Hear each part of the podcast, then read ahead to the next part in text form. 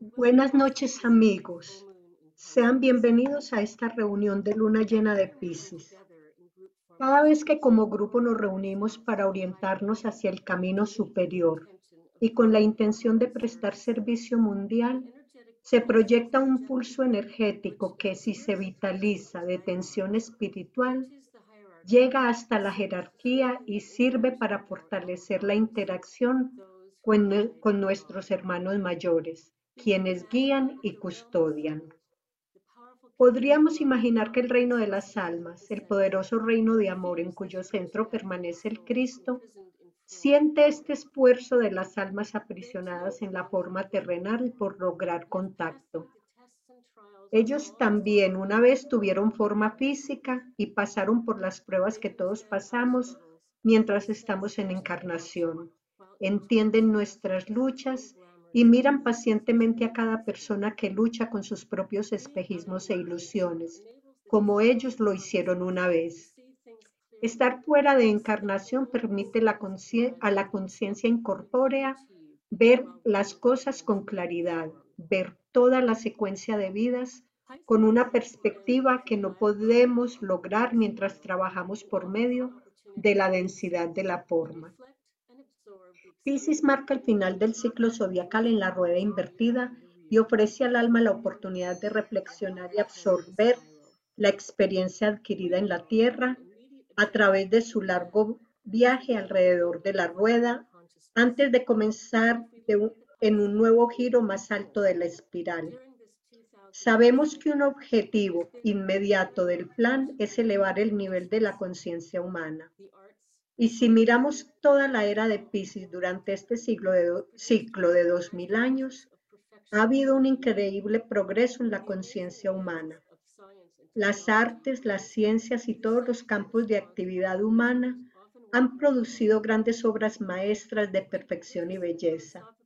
Los asombrosos avances de la ciencia y la tecnología han surgido por la respuesta sensible de personas que a menudo trabajan solas. Los grandes escritos religiosos y filosóficos del mundo y las sublimes obras musicales han sido el resultado de la inspiración de individuos que contemplan profundamente lo divino. El proceso de iniciación se ha dado de una persona a la vez, llenando lentamente las pilas de la jerarquía espiritual. Hemos aprendido el valor del idealismo y cómo la devoción de una persona a una causa humanitaria puede estimular a grandes grupos de personas a la acción. Hemos visto y seguido y seguimos viendo los tremendos sacrificios que las personas han hecho para mejorar las condiciones de los demás, a menudo con un gran costo personal e incluso la muerte. El idealismo y la devoción, cualidades del sexto rayo, han extendido los límites de las acciones humanas, impulsando a las personas a buscar algo mejor, más elevado y satisfactorio. Por medio del nuevo grupo de servidores del mundo, esta concientización ahora está procediendo con mayor rapidez y propósito. Hay más personas que nunca involucradas en prácticas espirituales como el yoga, la meditación y el servicio en todas partes del mundo y en todas las tradiciones. A través de seminarios y reuniones en línea, las personas se unen en tiempo real para aprender y crecer juntas, para discutir la vida interna y su significado. La pandemia COVID ciertamente ha cambiado la conciencia de muchos, haciendo que las personas miren hacia adentro y reflexionen sobre el significado de la vida. A menudo que la vida, a medida que la vida interna adquiere más importancia, se aparta de lo no esencial y se debilita el impulso hacia el materialismo. Todos estamos nadando juntos en el gran océano de la conciencia, a veces siendo simplemente movidos por las corrientes a donde ellos va, ellas vayan y otras moviéndonos con propósito hacia una meta.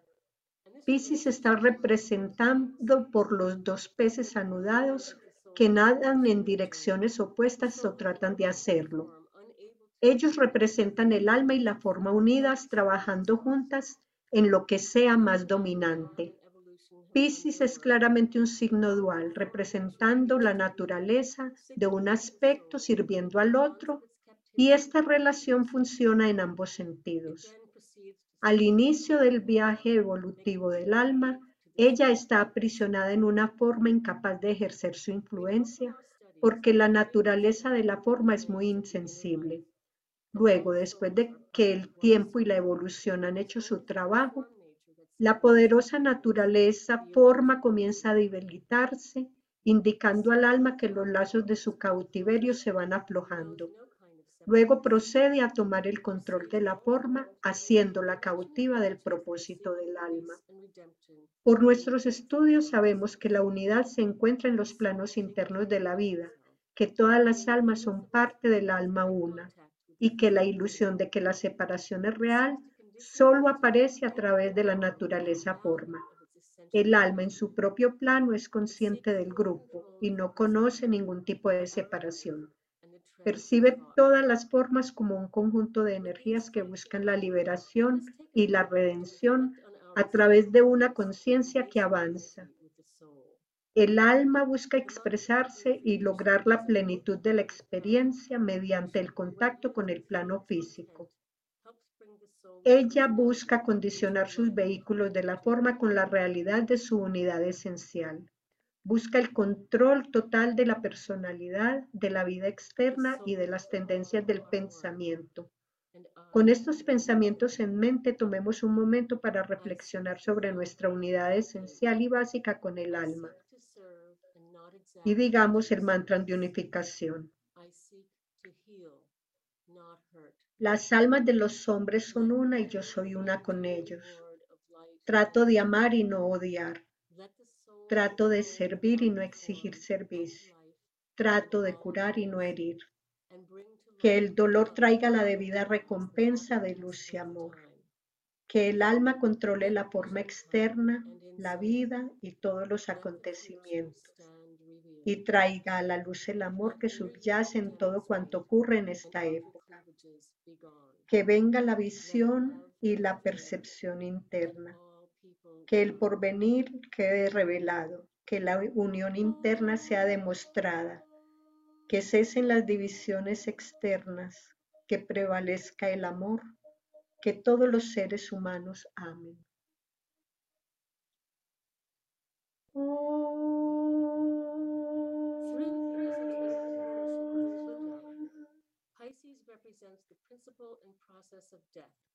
A través de la regencia esotérica de Plutón, Pisces representa el principio y el progreso de la muerte, pero también el del nacimiento, siendo estos dos los aspectos opuestos de la misma realidad para los dos peces atados entre sí, el alma y la forma.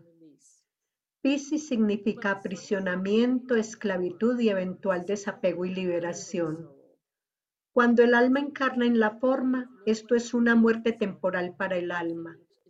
Ella queda aprisionada en un cuerpo donde no puede expresarse a través del bebé, que depende completamente de los demás para todas sus necesidades durante muchos años. Siempre se celebran los nacimientos, pero en el plano del alma, la entrada o nacimiento en forma física es un drástico sacrificio y un tipo de muerte para el alma. Pero si tenemos en cuenta que la naturaleza del alma es sacrificio, ella cumple su propósito siendo aprisionada una y otra vez hasta la liberación final. Todas las formas mueren, ya sea un ser humano, un animal, una planta, un insecto, un edificio una organización. La destrucción final está incorporada en cualquier forma y esta es una ley natural. En lugar de ser una fase terrible y temida del ciclo de vida, la muerte a través del trabajo benéfico del aspecto destructor del primer rayo es un acto de liberación que permite que la vida que mora en él se libere a un campo más amplio de servicio para eventualmente regresar a otro vehículo más adecuado a las demandas de la evolución. También está la muerte necesaria de las ideas erróneas y separatistas que impiden la voluntad del alma la muerte del deseo de materialidad que niega la realidad de la vida interna y la muerte de ciertos hábitos y tendencias de pensamiento a los que no se les permite entrada en el ashram. Estos tipos más abstractos de muerte son producidos por el esfuerzo de la personalidad que reconoce y está en contacto con el alma. La destrucción deliberada es ayudada por las potentes energías del primer rayo en su aspecto destructor y con cada desaparición de lo que obstaculiza la expresión del alma, el aspirante es impulsado a un campo de servicio más amplio en la Tierra. A menudo hay una negación irracional de la muerte, especialmente en Occidente, donde las personas tratan de evitarla a toda costa e intentan perpetuar un cuerpo que ya no sirve y no puede funcionar por sí solo. agreguemos a esto un miedo casi ciego al proceso de la muerte y el temor a una vida después de la muerte que, no que solo representa incertidumbre. Todo el tema se tiñe de energías negativas y emocionales y emociones confusas. Los amigos y seres queridos de la persona moribunda están tristes, por lo que se percibe como una pérdida inminente para ellos, y la atmósfera alrededor del lecho de muerte queda coloreada por el dolor y una sensación de impotencia. La gente se siente incómoda hablando de la muerte y es a admitir lo que está sucediendo. En gran medida se evita discutir el proceso, por lo que cuando llega la muerte, y siempre lo hace, se hace más difícil de lo necesario. El tibetano hace la predicción de que a medida que pase el tiempo las personas aceptarán más ampliamente el proceso de la muerte como parte del ciclo de vida y que el miedo a la muerte disminuirá y desaparecerá.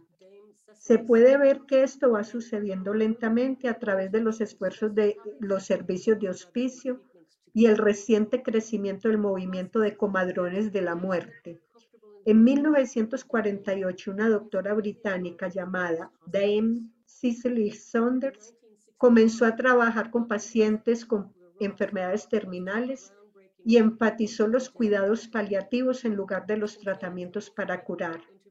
El trabajo de hospicio crea un ambiente compasivo y cómodo para los moribundos y está ampliamente disponible en la mayoría de los hospitales.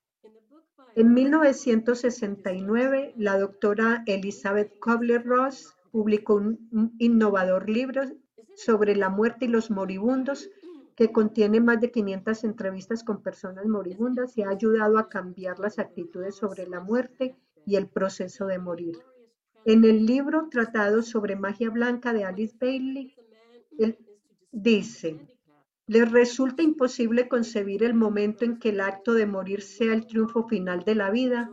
No pueden imaginarse que el tiempo transcurrido en el lecho de muerte será el preludio de un retiro consciente Pueden imaginarse el momento en que el hombre llegue a desprenderse del obstáculo de la envoltura física y sea para él y quienes lo rodean la tan esperada y feliz consumación.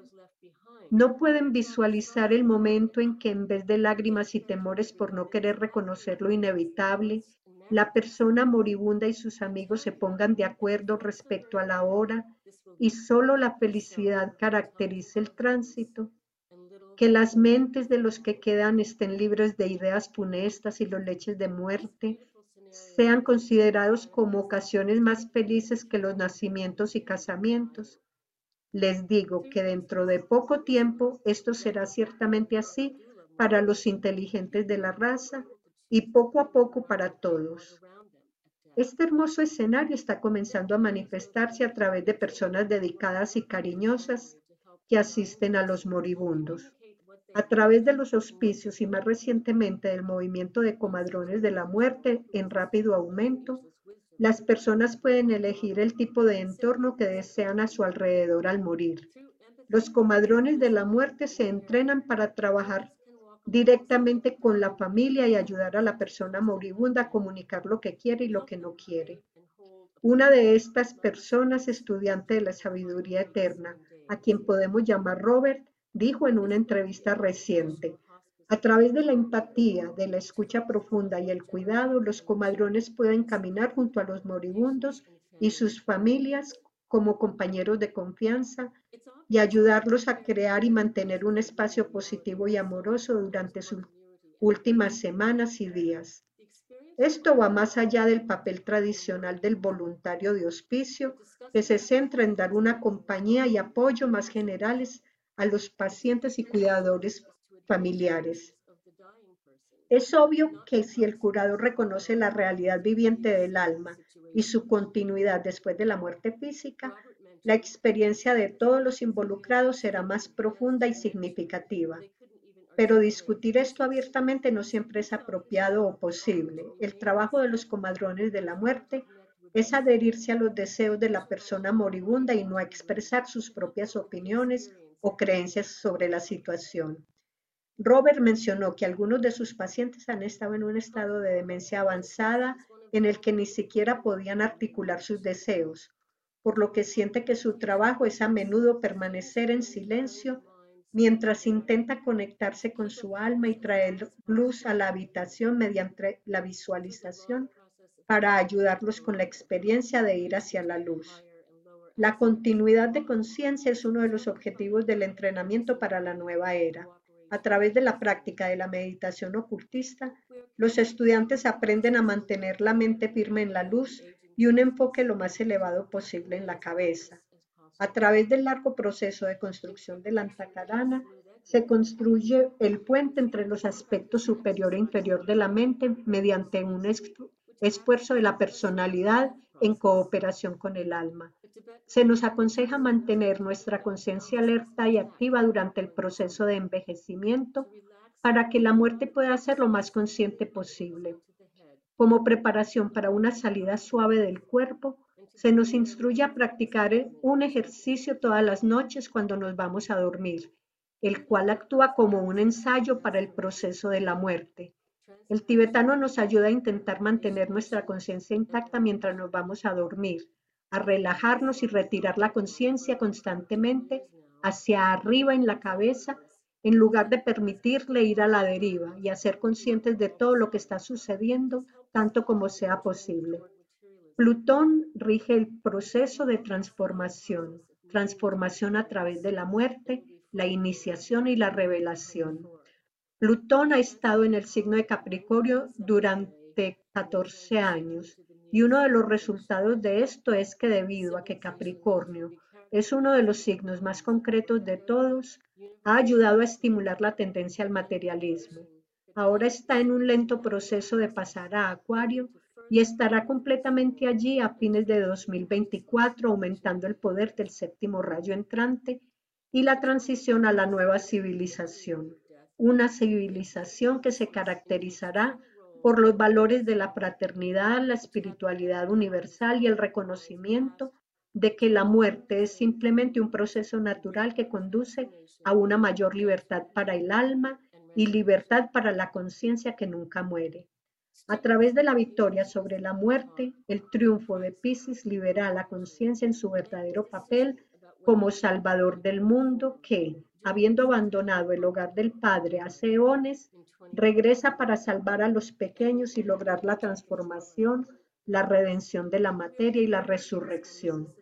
A los estudiantes de la sabiduría eterna se les enseña que el Cristo, el instructor del mundo, tomará su decisión sobre cuándo encarnar en forma en la forma durante el conclave centenario de la jerarquía en 2025, el final de la era del precursor. Nos estamos preparando para este evento trascendental sin absolutamente ningún conocimiento de cuándo tendrá lugar la reaparición de Cristo, pero con la convicción segura de que lo hará. El grupo mundial, tanto dentro como fuera de encarnación, está trabajando en Pisces, trabajando juntos para ayudar a la humanidad, el discípulo mundial, a asumir su papel como portador planetario de luz.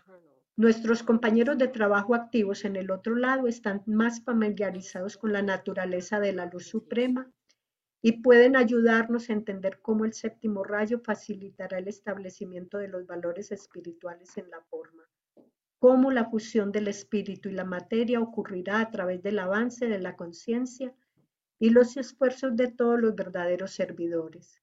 El nacimiento de la nueva civilización bañada en la luz suprema no se puede detener. Preparémonos para, la, para nuestra meditación grupal.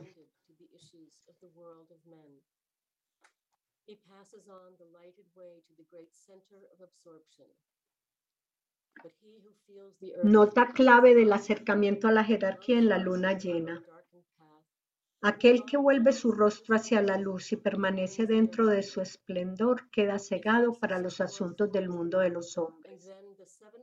Penetra en el sendero iluminado que lleva hacia el gran centro de absorción. Pero aquel que siente la necesidad de adentrarse en ese sendero y sin embargo ama a su hermano que se encuentra en el sendero oscurecido, gira sobre el pedestal de luz y se vuelve en dirección opuesta. Vuelve su rostro hacia la oscuridad y entonces los siete puntos de luz dentro de sí mismo transmiten la luz que irradia hacia el exterior. Y he aquí que los rostros de los que oyen el sendero oscurecido reciben esa luz. Para ellos ya el camino no está tan oscuro. Detrás de los guerreros, entre la luz y la oscuridad, resplandece la luz de la jerarquía. Meditación, dejar penetrar la luz. Fusión de grupo. Afirmemos la realidad de la fusión e integración grupales dentro del centro cardíaco del nuevo grupo de servidores del mundo que es el mediador entre la jerarquía y la humanidad. Soy uno con mis hermanos de grupo y todo lo que tengo les pertenece. Que el amor que hay en mi alma afluya a ellos. Que la fuerza que hay en mí los eleve y ayude. Que los pensamientos que mi alma crea les alcancen y animen.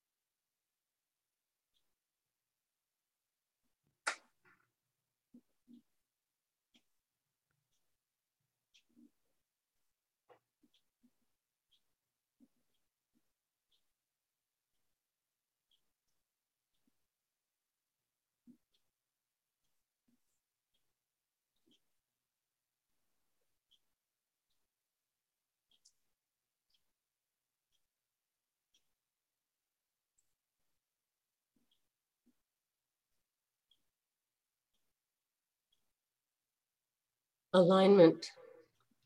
Alineamiento. Proyectamos una línea de energía iluminada hacia la jerarquía espiritual del planeta, el corazón planetario, el gran rama de Sanat Kumara y hacia el Cristo en el corazón de la jerarquía.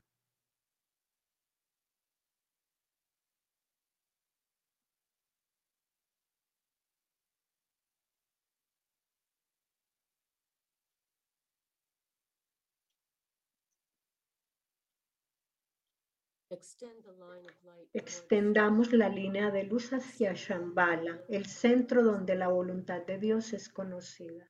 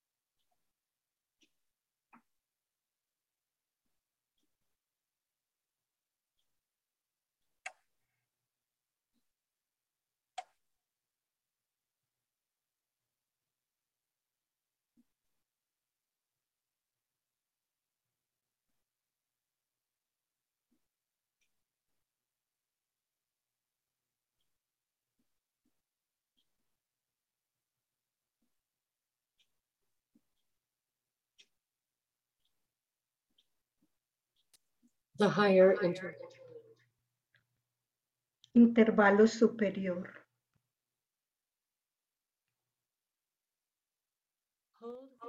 Mantengamos la mente contemplativa abierta a las energías extraplanetarias que afluyen a Shambhala y se irradian a través de la jerarquía. Mediante el uso de la imaginación creadora, esforcémonos por visualizar los tres centros planetarios, Shambhala, jerarquía y humanidad, entrando gradualmente en alineamiento e interacción.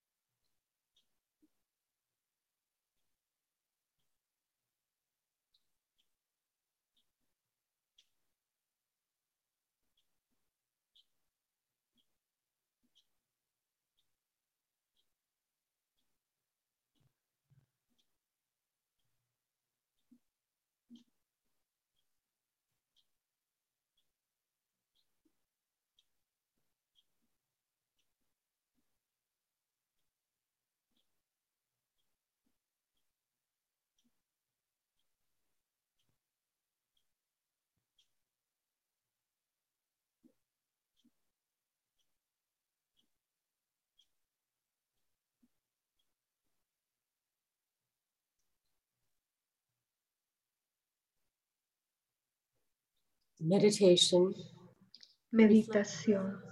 Reflexionemos sobre el pensamiento simiente para see Abandono el hogar del Padre y al regresar yo salgo.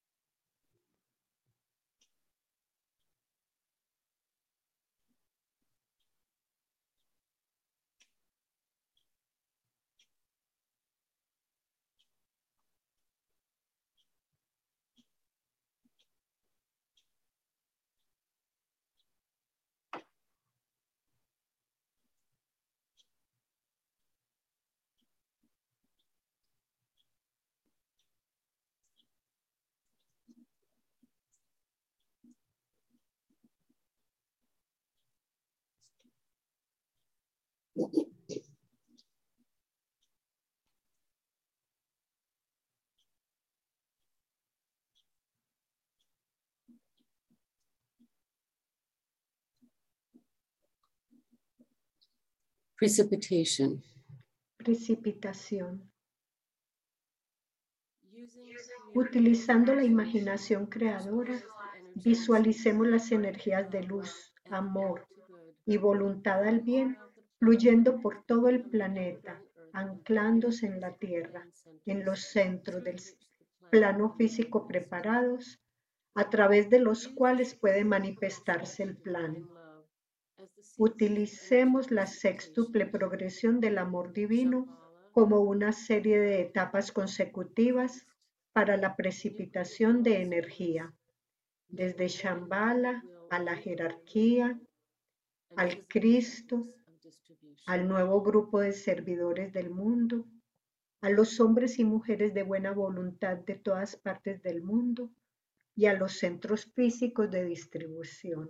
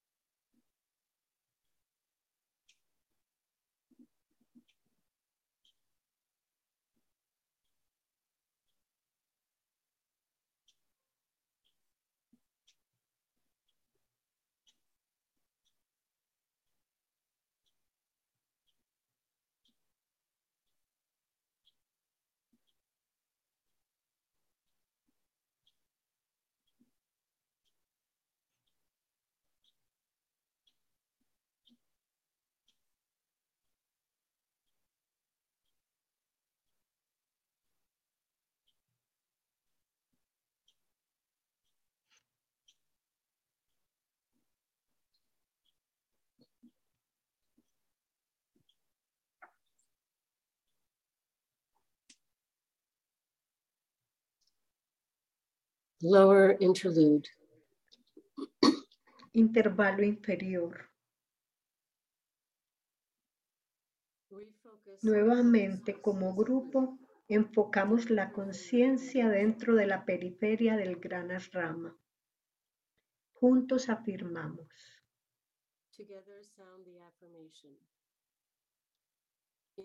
En el centro de todo amor permanezco.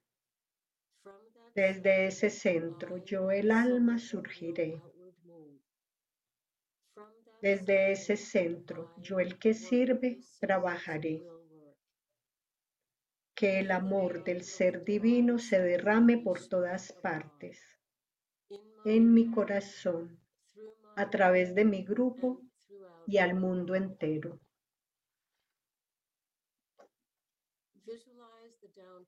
Visualizamos el descenso del influjo espiritual liberado desde Shambhala, pasando a través de la jerarquía y afluyendo hacia la humanidad mediante el canal preparado. Consideremos de qué manera estas energías entrantes establecen el sendero de luz para el advenimiento del instructor mundial, el Cristo.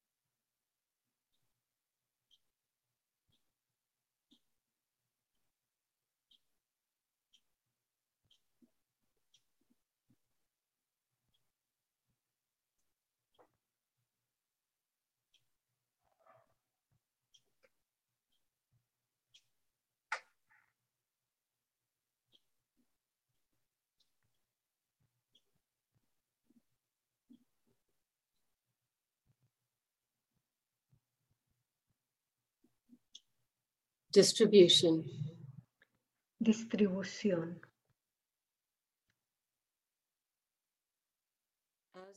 A medida que entonamos la gran invocación, visualicemos la afluencia de luz, amor y poder desde la jerarquía espiritual a través de las cinco entradas planetarias.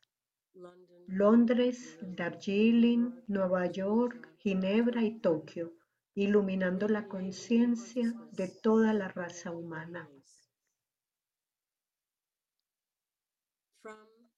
Desde el punto de luz en la mente de Dios, que afluya luz a las mentes de los hombres. Que la luz descienda a la tierra. Desde el punto de amor en el corazón de Dios, que afluya amor a los corazones de los hombres. Que Cristo retorne a la tierra. Desde el centro donde la voluntad de Dios es conocida, que el propósito guía las pequeñas voluntades de los hombres, el propósito que los maestros conocen y sirven. Desde el centro que llamamos la raza de los hombres, que se realice el plan de amor y de luz y selle la puerta donde se halla el mal. Que la luz, el amor y el poder restablezcan el plan en la tierra.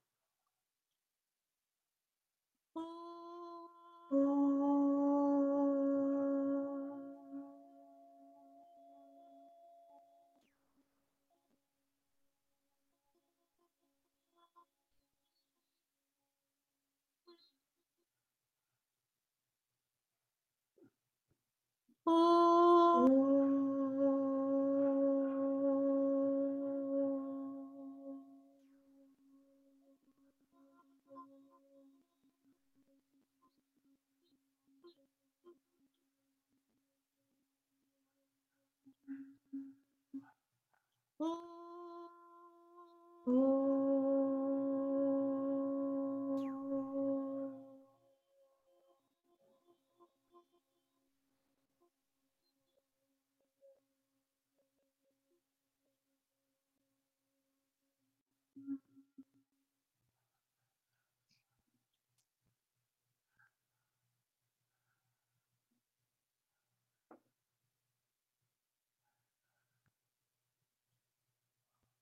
Thank you, everyone.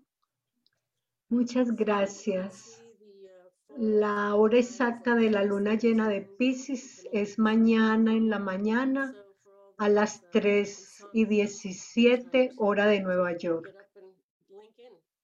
El próximo encuentro de meditación de luna nueva es el primero de abril a las 6 hora de Nueva York.